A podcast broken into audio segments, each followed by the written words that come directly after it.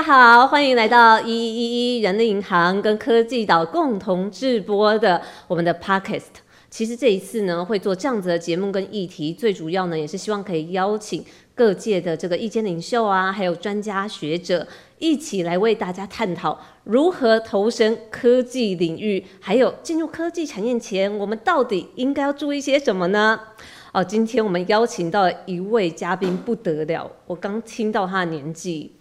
我觉得哦，现在真的是人才辈出哎，不到三十岁哦，一个非常厉害的全能斜杠工程师，我们一起来掌声欢迎林鼎渊。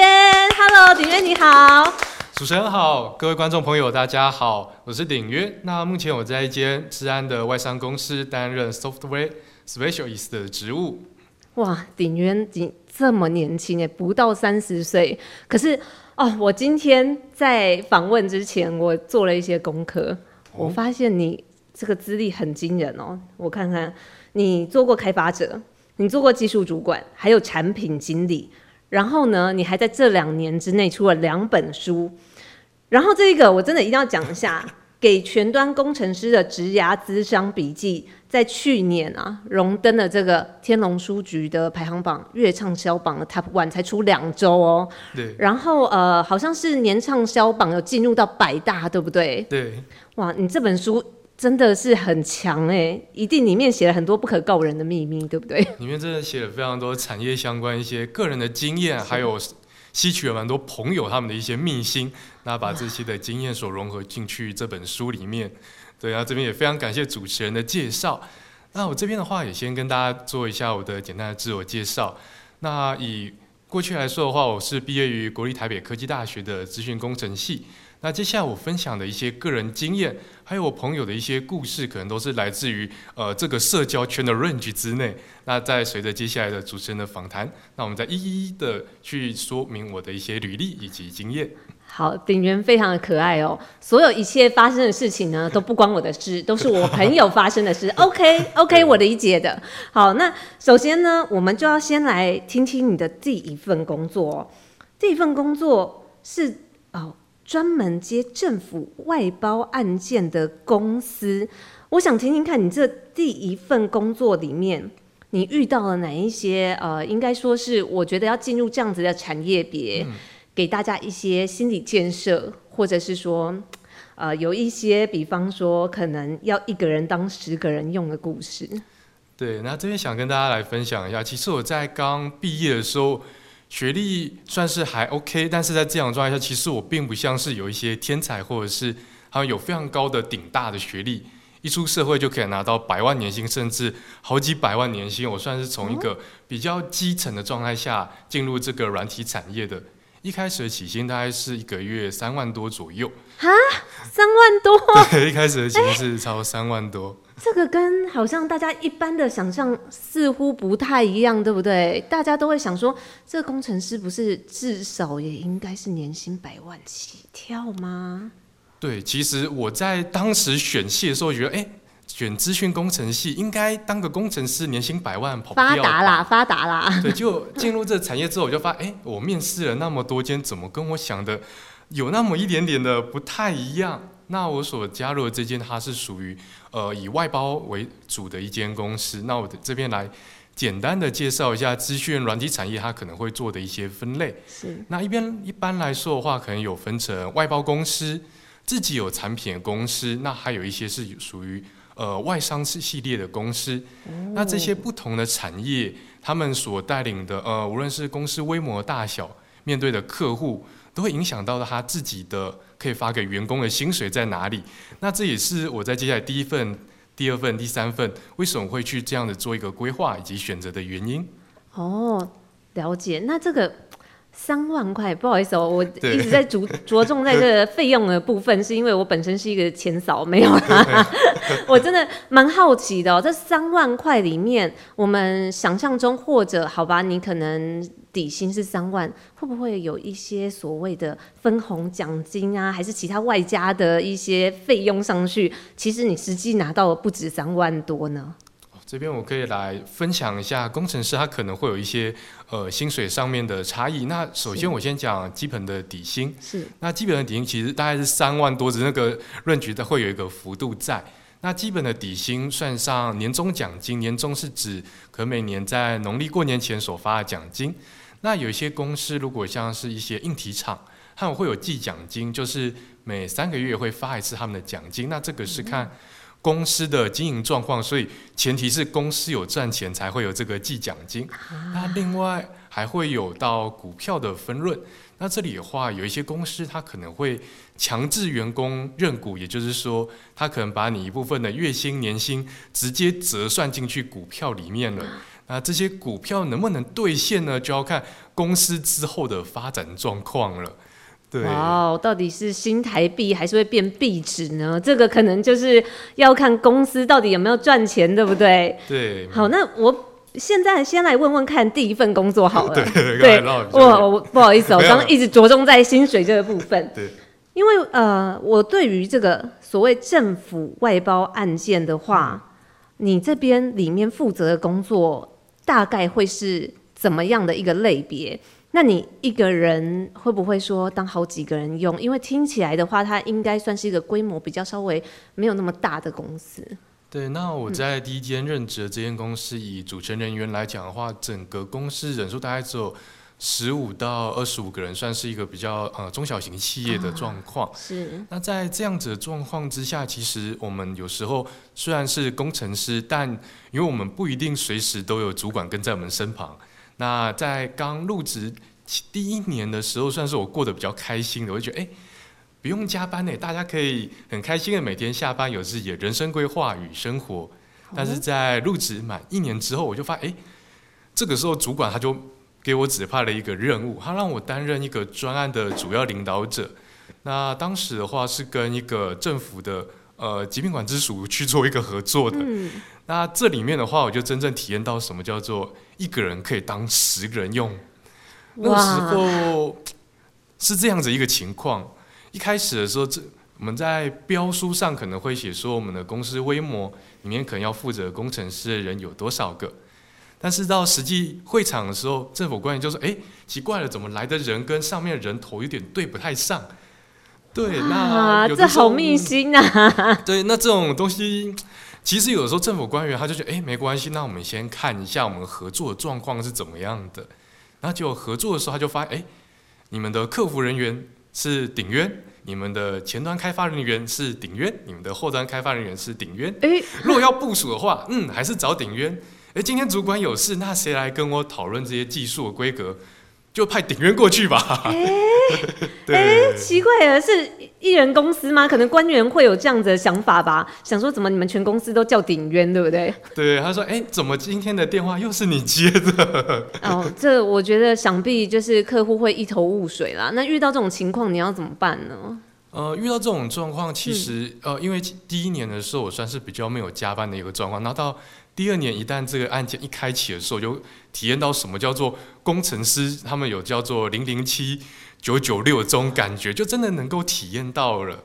那那时候在跟政府官员合作的时候，因为他们算是呃比较偏向长辈，那他们对于一些比较新的系统开发上，对于规格也不是很熟悉。所以我在跟他们讨论的时候，他们其实有时候会出现鸡同鸭讲，所以我要先跟他们了解到他们的呃语言要怎么样跟他们沟通。我们平常工工程师熟悉的语言，他们没有办法去听得懂以及去吸收。我们要把它转换成更白话状态，才能去跟他们做一个沟通。那这里的话，在谈到加班的部分，呃，那个时候大概我们是有这样子一个，因为当时当时有一个专案特别的，因为他的专案算很赶，那常常又需要去做修改。在修改的时候发现，哎，期限不够了啊，这个时候要怎么办？他说，那不如我们导入一个呃 Scrum 的机制。那这个 Scrum 的机制，简单来讲，就是有点类似于。每天我们会去同步一下我们专案的一个进度。那这个团同步专案进度一般来说是一天一次，但这这个政府官员有一点不太一样的巧思，他在早上九点多的时候会同步一次，然后大概在下班五点的时候会再同步一次。他会做这样的同步，是希望下午五点多开完会后，隔天早上九点多的时候，他想看到你做完的状态。哇，对，那这样子的话，你应该会有来不及的时候吧？对，所以这时候政府官员希望你在下班是另外一个上班的开始。哇塞，哦，什么叫爆肝？真正的爆肝就是这样子。对，那鼎渊，我想要问问你哦，你在这第一份工作里头，你一定有觉得很委屈的时候。你印象中，你最委屈是发生了什么样的情况？你怎么样去面对它？哇，这个时候就不得不提了。虽然我非常感谢第一份工作老板以及主管，先愿意把这个价值呃上千万的案子，真的有有办法让我去做一个主导，跟去跟对方去做一个沟通，这真要特特别感谢他们。但是在加班，因为那个时候算是加班的一个过程当中，一开始我进去公司，我没有特别去询问说，如果我加班的话，会不会有加班费这件事情。哦，那在第一年也都没有发生，我就觉得哦，大家都不会加班，安全的应该没事，对，我觉得应该很安全 safe 的。那结果没想到，诶，才到第二年开始每天都在加班的状态。其实每天加班，我这个人奴性很强，我加班也是可以接受的。但，但是其实有时候我会觉得，那至少应该要给我一点点加班费吧，至少符合劳劳基法吧。嗯对，但是呃那时候可能一个月加班到上百个小时，但是没有任何的加班费。上百个小时，对，上百小时没有加班费，其实没有加班费，我就觉得没关系，这就当成是做功德吧。我做健康的，对，就是算是这个呃为那个，反正这也算是国家基础为建设。为国捐躯。对，刚好是政府案子。那结果没想到有一天加班到晚上九点多的时候，总经理他就经过我的身旁，嗯，他突然对我说：“鼎渊呐，你知道公司给你电脑是为什么吗？”我就说：“呃，拿来写成诗啊。”不，你好像搞错了。公司给你电脑是希望你可以把工作带回家做啊。你知道哇吗？你待在公司加班这样子很浪费公司的冷气钱呢。对，天哪！那你当下有没有整个都傻眼了？哦，所以我的电脑是要带回家陪伴着我度过每个夜晚。对，那个时候，嗯其实，在听完这段话的时候，我心里是觉得这间公司真的不能待了。吓坏了，是不是？对，真的是吓坏我了。所以在这样的状态之下，我就去思考说，我的呃，开始筹谋我的下一份工作要是怎么样。可是那时候，大概其实我也才做一年，大概一年半左右。因为然后呢，专案也算是个蛮大的专案，只算是是进行到一半。那时候我就再去做一个思考，我就在想说，如果我在刚进去公司一年半，这个专案还没有完成的状态下，我自此时跳槽去找一份新的工作，这样我爸真的如我所愿的跳得很高吗？或者是说我在跟新的公司面试的时候，我有什么样拿得出手的履历？那在这样子的时候，我就在思考说我要怎么做？对，好，那这边呢，我先做个小小的一个重点的标记一下哦。我觉得鼎渊其实还蛮冷静的，因为其实我觉得在很多上班族可能听到刚刚老板讲的这一段话之后呢，就会觉得心委屈了，然后又没拿到加班费，钱也委屈了。有些人呢还没有找到下一份工作呢，可能就毅然决然就整个就抓狂了，就拍桌说我要离职，不会想这么多。但我觉得鼎渊这个地方，我觉得是很值得借鉴跟参考的、他会先去想说，哎、那我如果现在这样子跳去下一家公司，那我有没有办法跳得更高？我觉得这个很重要，因为很多的上班族在跳槽之前呢，可能没有想到说我要跳得更高这件事情，而是保持着我要先逃离的心态。我觉得这样子的话呢，通常就很难越跳越高。但是你有先想好我的下一步要怎么做，通常呢，诶，这个后面的结局发展走向就会比较不一样，对不对？那我又看到第二份工作是跨国的硬体公司。好，你当初呢在想说，好，我要转换的时候，你有特别去评估说你要投入怎么样子的，呃，算是一样，当然也是工程领域。但是你要投入怎么样的公司？你有先去做一些设想跟思考吗？呃，这部分的时候一开始我是对所有产业都不排斥，不过有几个产业可能我会比较有一些顾虑，像是以可能像是呃博弈相关有一些违法可能性的产业，是，这些我会去做一个避免的状况。嗯那在其他产业，我是开处于一个开放的心态。那时候我也面试了蛮多公司的，那最后我会选择这间公司跨国的这种硬体厂，其实是有一个呃原因。第一个是因为他们刚好是我面试所有公司里面呃 offer 开的薪水是最高的，嗯，但是我想也是。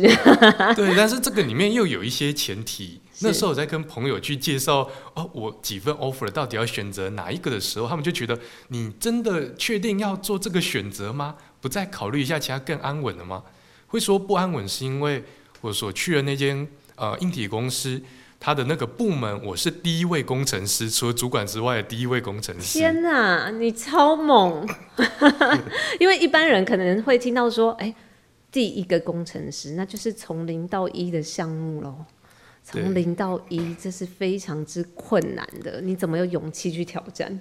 对，这个时候有点想分享一下那个时候面试的状况。那时候好像是副总先跟我做一公司的副总跟我做一个面试。那面试完之后，他就说：“接下来我要带领我的工程师团队来跟你做一个面试。”那我的脑海中就出现，应该会出现五六个人，或甚至十几个人吧。就不像他只带一个人，就是我未来的主管进来找我面试。那也是在那次面试，他说：“那个你进来就是第一位工程师哦。”那那个时候其实我的心里有几个想法。第一个就是说，哦，既然我是第一位工程师，那在谈薪水的方面，我其实可以比较勇敢一点点。嗯，对，因为你们这对于这种第一位工程师一定是非常重视的，无论是对他的。呃，各项能力，或者是你们对他未来的压榨，可能也是比较多一点的。我要笑了。对，呃，应该是说天将降大任于斯人也。好，请继续。对，那如我所想的，我在进去这间工程师之后，呃，一开始我他们有没有分成前端、后端，还有一些叫做呃维运的工程师，那他们可以统称为全端工程师。对，那所以我后来才会有出了那本书，叫《全端工程师的生存笔记》。哦，原来全端是这个意思啊！对，我以为全端是指最后端。哦，原来不是，是从第一端到最后一端，是不是？呃，它算是一个蛮广泛的一个职位。那我在进去的时候，原本是后端，然后进去之后，我就觉得，哎，这已经不是全端，它叫做全包工程师了。全包，对，也算是跟第一份工作有很类似的情境跟感觉。又是顶员。对，那个时候，不过也真的是感谢，因为只有我一个工程师，所以我可能要去担任跟其他部跨部门的合作。那因为那个时候算是新成立的部门，那我可能会需要跟公司的呃硬体部门、他们的韧体部门去做一个跨团队的沟通合作，还有一些规格上的协调。所以在这样的状态下，可以算是训练我要怎么样跟一些呃比较，因为过去我跟呃政府官员他们算是比较不理解新技术。那跟这些工程师聊的时候，他们又算是呃，他们的语文跟沟通还有文字表达能力，并不是那么的理想。也就是说，我可能需要跟他们用一个呃，在工程师与正常人之间还要再做一个语言的切换。对，所以它又是一个另类的一种学习以及探索。我懂，我懂。哎，你这个有点像是翻译官的角色哦。比如说，我今天我在前台呢，可能看到说。我不喜欢这个黄色，这个黄色我要再黄一点。哎，你可能去跟工程师讲的时候呢，就要去讲那个规格色号这种概念，对不对？对，有点类似这样概念。他们会需要一些更清楚的、更清楚的建议，比如说，可能有的时候我们在做测试，呃，应该说我们在。呃，操作网页的时候，我们可能会发现，哎，奇怪，为什么有些功能是坏掉的？是。那有的时候，我们如果是一般人，他可能会对工程师说，哎，这个东西坏掉了。但有时候工程师一定会说，哪有坏掉？这是你自己不会用，哪有坏 掉？哪里坏掉了？对。那有时候一般人他们可能第一个，有时候有可能工程师的脾气不一定都那么的好。那在这样的状态下，应该说。不能说工程师的脾气好不好，应该说普遍工程师的自尊心都还蛮强的哦，因为他们对于自己所做出来的产品会有一种自信，还有一种自恋人格吧，至少我有一点点这样子的感觉。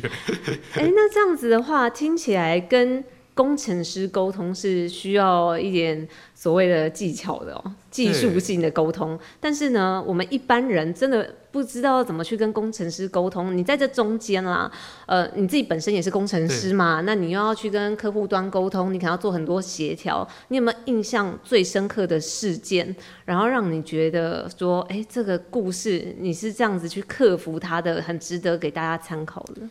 如果是以故事的话，其实是在第一份工作跟政府官员做协调的时候，那个时候有一个蛮经典的东西吧，因为那个时候政府他们普遍是使用 Windows 系统，那还是非常老旧的 Windows 系统。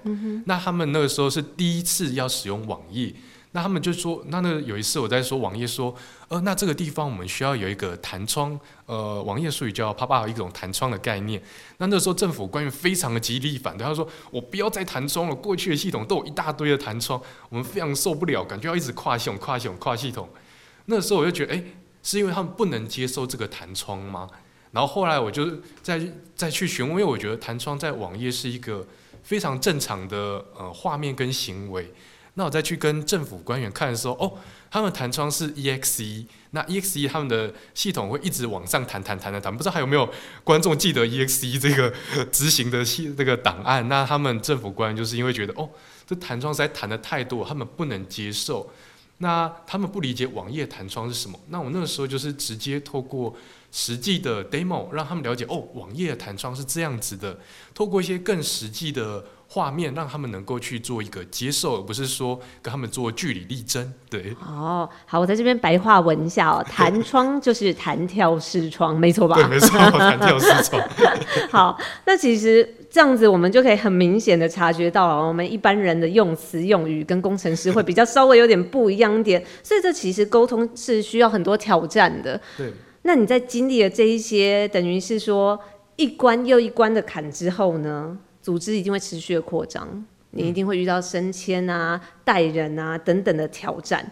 那在面试带新人的时候，你怎么样开始你的第一关？对，那这个地方的时候也是觉得我很幸运，也算是因为我当时算是这个部门的第一位工程师，对，所以随着组织的慢慢的扩张，那新人的加入。从某一些角度来讲，他们可能有蛮多人都是我自己带起来的。虽然一开始我可能不是面试官的角色，但他们的技术是我带的。那所以在领导统御方面，如果我要做一些任务上的分配，又或者是技术上的指导，我算是最清楚、最熟悉。那到后来有获得职位升迁以及面试官的时候，那时候我就是也算是一种新的训练，因为过去我都是看着主管他会怎么样去做一个面试人。当但是当自己站在这个角度的时候，我所思考的就不仅仅只是这个呃来面试的人他的能力好不好，他写程式的能力好不好，我反而更注重的是他在跟我沟通的时候，他给我的一种感觉还有 feel，因为像是我的主管他就跟我说，有的时候对的人，你跟他第一次对话的时候就会有一种。命中注定的感觉，哇塞，跟相亲一样哎。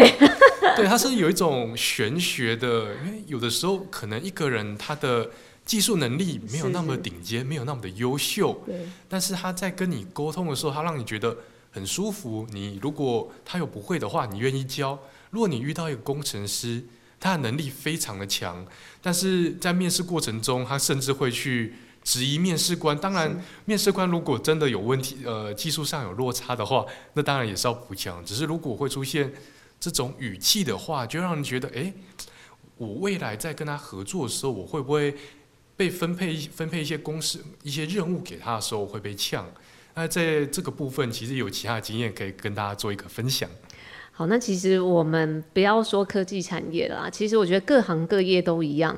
现在的主管其实还有面试官都很重视所谓的软实力，就是说你有没有办法跟人家沟通协调，你有没有办法团体合作。如果说呢，你今天就是一枝独秀的英雄，很好，但是如果你没有办法跟大家一起合作，就算你能力很强，其实很多公司的面试官也会有所顾虑。那顶约你自己在面试的时候。你有没有遇过那种就是比较主观意识比较强一点的，但是他能力很强的？最后你怎么做取舍？你有没有录用这个人？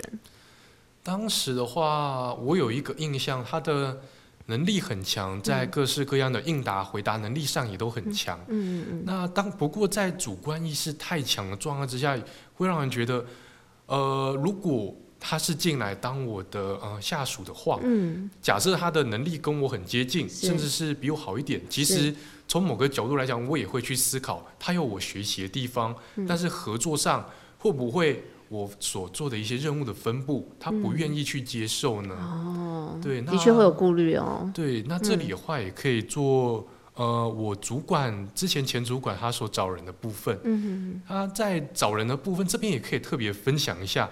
有有的时候我们会邀请自己的亲朋好友进来，会有所谓的，因为蛮多公司都会设立一个叫推荐奖金。哦，对。你可能邀请不同职位人进来，他会有对应的不同的推荐奖金。那那时候主管他找了非常多他以前的同事进来，那甚至还有找到他以前的主管进来当他的下属。他找他的主管进来当他的下属。对，Oh my god！对这个部分，嗯，呃，真的是，除非你有非常巨量的信心，有办法让你以前的主管听从、服从你的命令，不然是一件非常非常不建议去做的一件事情。这个应该说是一个非常大的挑战，不是说人人都做不了，但是能做到的人少。对，因为毕竟你们曾经的关系是反过来的，对不对？对，嗯，因为这个时候他最常见的就是，呃，后来进来的那个他的主管跟我是平级，但他比我晚一点进来，那那时候我主管就说。哎，你是他的前辈，你要带他。啊。我觉得，哎，等一下，他是你以前的主管，你都带不动了，要我去管他？因为他可能不好意思带，所以请你去管他。哇，所以其实呃，等于你自己在面试人的时候，呃，除了我们刚刚讲的，可能他主观意识比较强，你会有所顾虑之外，呃，你自己，我们现在来讲那些正面一点的，比方说我们在面试人的时候，你看到哪些优点是你觉得哇，这个人我非用不可的？呃，我觉得也不一定说是非用不可，比较说是这个人他给我很正向感觉，因为在面试的过程中，一定会遇到你答不出的问题，无论你的能力有多强，一定会遇到答不出的问题。那在这样子的状况之下，我们要如何去看他的一个后续表现？比如说他遇到一个不会的问题，他会会一个气急败坏，或是有些人他可能是宕机三十秒，又或者是他跟你去做一个。讨论是对，那有些人其实他有办法去做，说我可能不会，那这样其实我是可以接受。但如果他说我不会之后，他愿意跟我说，他会不会是，比如说我问这个 A 问题，你是不是指这个意思呢？如果换成这样子的做法，我不知道我的理解有没有正确，又或者是说，我们可不可以来交流一下这一块的经验？就是说，他可以有让这个话题有一个延伸性，而不是直接很直接断掉了。直接断掉的话，就觉得哎。如果这样子，未来我再跟你合作，你遇到一个不会的问题，你是不是就把问题丢在这里不解决，又或者是直接说我不会，邀请别人去做处理呢？诶，我发现全天下的主管都很怕遇到一种人，就是我不会，我也不问，我也不学，我就是说我不会，这个是最可怕的。对。好，那我们现在呢？再把重点我们要聚焦到登儿目前所在的工作，好，对，目前所在的工作要请介绍一下哦。你呃，可能是因为什么样的缘由，然后想要转换到现在的这一个跑道？那你现在的领域又是在做哪一方面的？跟我们介绍一下。对，那我在第一份工作大概是待了两年的时间，那我在第二份工作其实待了呃四年多的时间，那。会待这么久，里面也是包含了我自己生涯以及职涯上的一些规划。是，对。那目前我在担任的这间公司是一间呃外商的资讯安全公司，那担任的职位是 software specialist，它有点翻译过来有点类似于软体专家的一个职位。啊。对，那原本我的职位算是一个主管职，但是在这间公司的时候，那时候在几份 offer 有主管职，也是有技术职。那最后我会选择再继续在技术值。那这边原因是因为我觉得技术的部分我必须要持续的做一个深耕。我希望我自己在未来有办法成为主管的时候是有一个技术能力的，而不是有点像是于呃空降主管。这样的话，如果在呃带领团队又或者是跟其他部门做沟通的时候，其实是比较有一个底气的。哦，所以变成说，哎，我想要再更加深我自己的职涯能力。然后接下来呢，再越跳越高，所以我可以说你现在是再蹲低一点点，你希望可以跳得更高，对吗？对，就是说希望我可以在这个职位把我技术更加的深化。那有这个经验，如果无论是在这间公司还是下一间公司，好的技术人呃，有一个好的技术的主管，其实都是大家比较希望的。如果一个技术主管他不懂技术的话，我觉得大部分的工程师应该是非常的崩溃。哦，对，因为其实工程师大部分都很聪明嘛，自己的技术硬底子也很强，就会希望说，哎，我的主管是真的有实力说话的。那说到这个呢，其实今天我们会邀请鼎渊来，他当然不只是工程师，不是你想的那样子哦。鼎渊呢，他身兼数职，他还自己有经营。自媒体对不对？对啊，但其实我觉得工程师已经很忙了，你还经营自媒体，你为什么会起心动念去写文章？对这个部分，其实也是要感谢前公司的主管，因为他那时候有希望我去准备蛮多的交接文件手册。那我在准备交接文件手册的时候，就越写越起劲。然后写到最后就哇，这个交接文件写的实在太完美了，不能只有公司的人知道。那我就把所有公司里面比较呃不适合透露的部分全部都移除，那把它以技术心得以及技术笔记的方式来分享到网络上面。那这时候我也看到，因为那时候算是自媒体呃算是蓬勃发展的时候，就觉得哎，我这么做应该会有蛮多人来看我的。文章笔记吧，我写这么好，这么认真。对我有稍微了解一下，你好像已经写了超过两百篇的文章，而且已经超过了四十万的这个点阅数了，对不对？那其实算是感觉蛮厉害的一个数字啊。嗯，对。那这边的时候，我想说一下，在经营自媒体的波罗格的前两年吧，接近一年多两年的时间，其实我的 follower 数量，很多时候比我文章的数量。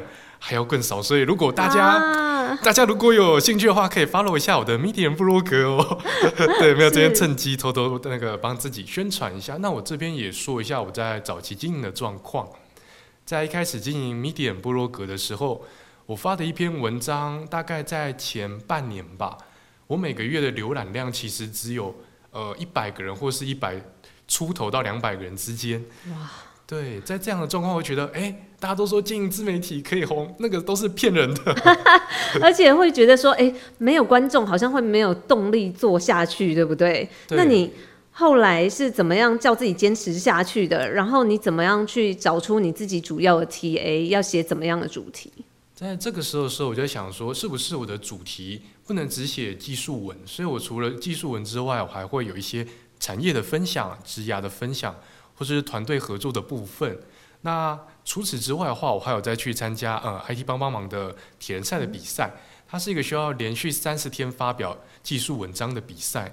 那其实我真的有办法让我觉得有读者以及真的经营自媒体有给自己带来帮助的时候，是参加这个比赛之后才有获得的。哦，所以后来我更好奇的是，你出了第二本书。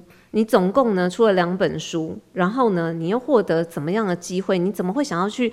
呃，等于是说是因为疫情嘛？你怎么会想要去出到第二本书？因为写书很花时间嘛。那你又因为出了这个书之后，你有获得什么样的机会吗？对，那在以出这，其实，在出完第一本书之后，我一直在想说，呃，第二本书我真的要出吗？那个时候有几个起心动念。第一个的时候是，很多时候有别人会说，你有办法出一本书？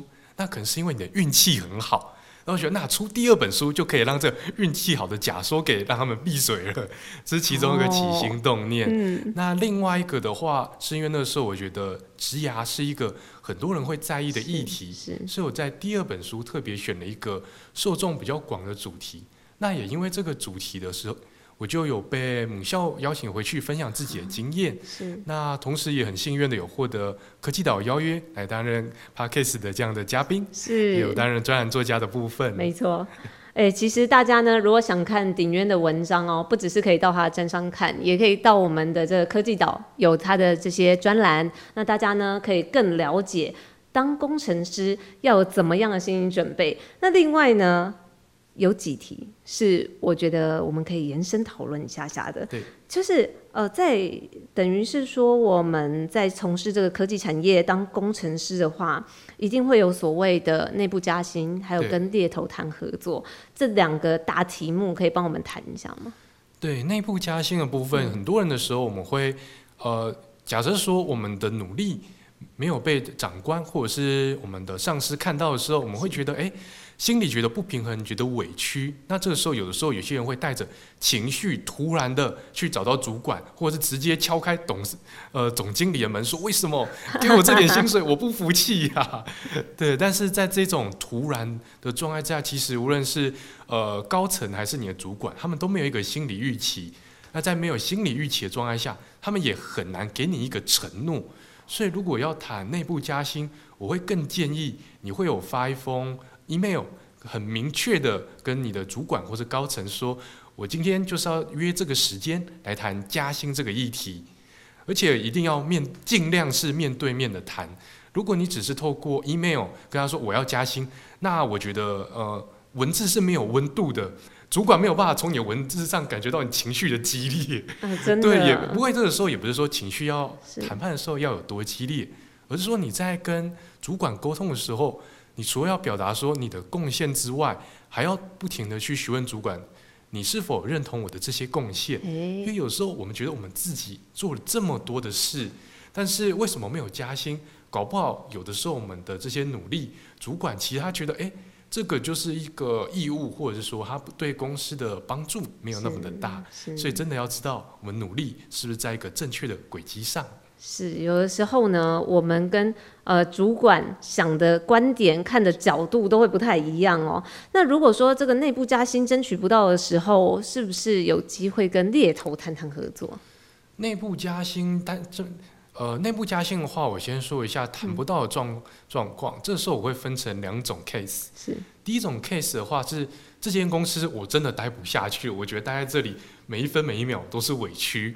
那在这样的状态下，可以去跟猎头谈合作。那这边先说一下，如果你觉得这间公司你还可以待得下去，是这个时候我会直接去询问主管，我该怎么做才能够拿到这份薪水，才能够值得这份薪水？我过去没有方向，你可以给我一个方向吗？哦，对，直接跟他要一个标准啦。努力的方向嘛，免得自己跑错了方向，对不对？跑得再远也没用了。对，因为其实好的职场环境，我觉得还是非常难得的。如果你有办法在内部比较一个舒服的环境上加薪，那我觉得是一个呃很好的一个策略。毕竟这是你熟悉的环境，而你到了一个新的环境的时候，你可能会觉得哇，同事都是陌生的。组织都是陌生的，搞不好这边还要疯狂加班。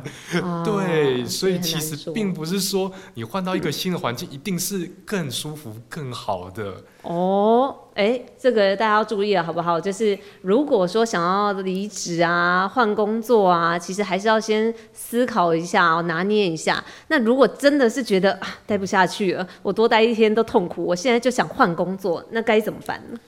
对，那这个部分呃。有分成几种，那第一种的话就是你本身的金钱是否足够，可以说是你自己的储蓄吧。如果你可能在一个你可能只生活费只在一个月、两个月的状态下直接提离职，那你的下一份工作会找的非常的急，因为你就要断炊了，没钱吃饭了。对。那在非常急的一个状况之下，你就有可能会发生的一些意外，比如说。我离开这间公司是为了离开火坑，但因为我太急了，我没有办法给自己有充分的一个选择，那我就掉进去另外一个火坑了。哦，对，那如果是以转职来说的话，呃，我一般来说会先跟我的朋友询问一下现在的市场状态以及行情，那了解一下现在的市场状况是不是好的。那另外我也会去跟猎头去做一个合作，因为猎头其实对。